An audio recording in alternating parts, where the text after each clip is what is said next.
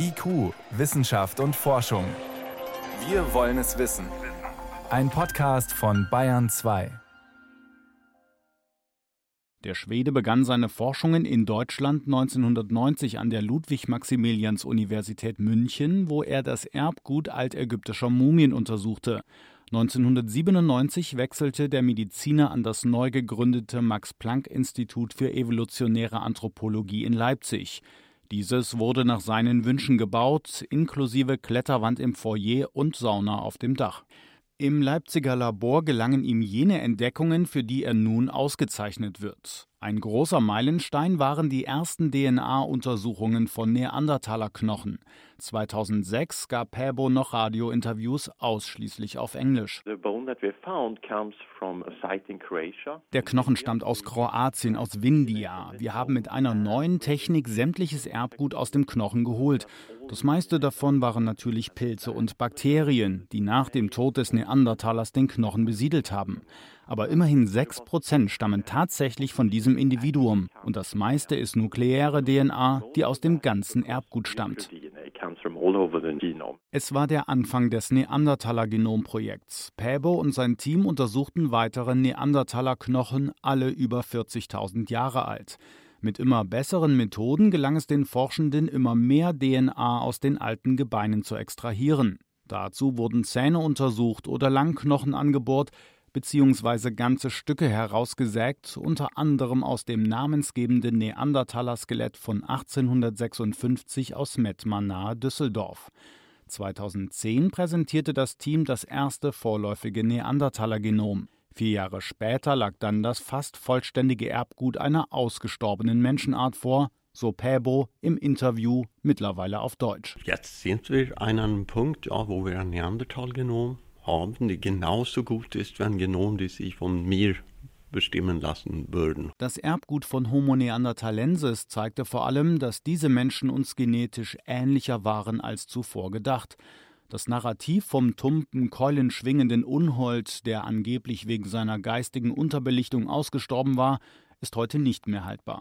Neandertaler konnten wie unsere Vorfahren sprechen, Archäologische Funde zeigen zudem, dass beide Spezies Werkzeuge und Waffen tauschten und sogar noch mehr.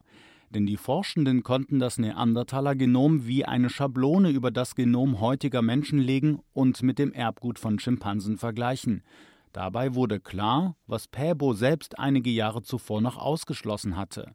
Neandertaler und unsere Vorfahren haben vor rund 50.000 Jahren gemeinsam Nachwuchs bekommen und dieses Erbe hält sich bis heute. Was wir wissen, ist, dass es gibt bei Menschen, die außerhalb Afrika leben, so in der Größenordnung anderthalb Prozent des Genoms von Individuen heute kommen von den Neandertalern. In den vergangenen Jahren haben die Paläogenetiker um Svante Pääbo untersucht, wo das Neandertaler-Erbe in uns zu finden ist.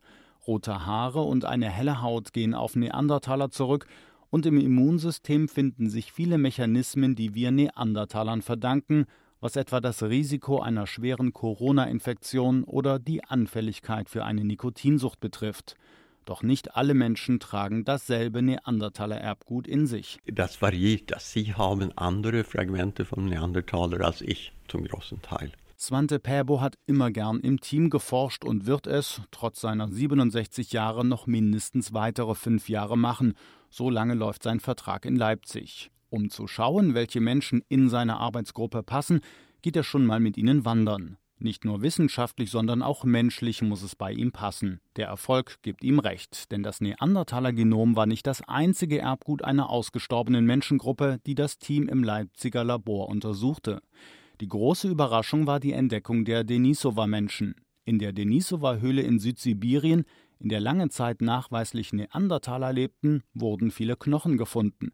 Als Svante Pääbo einen kleinen Fingerknochen untersuchte, wurde klar, dass dieser weder von Homo sapiens noch von Neandertalern stammte, sondern etwas Neues war. Ich war natürlich ziemlich überzeugt, dass es dann Denisova-Individuum. Jetzt es kommt von tiefer in, der, in, in den Schichten in der Höhle. Der Knochen gehörte einem Denisova-Menschen. Auch das Erbgut dieser Menschenform ist mittlerweile komplett entschlüsselt.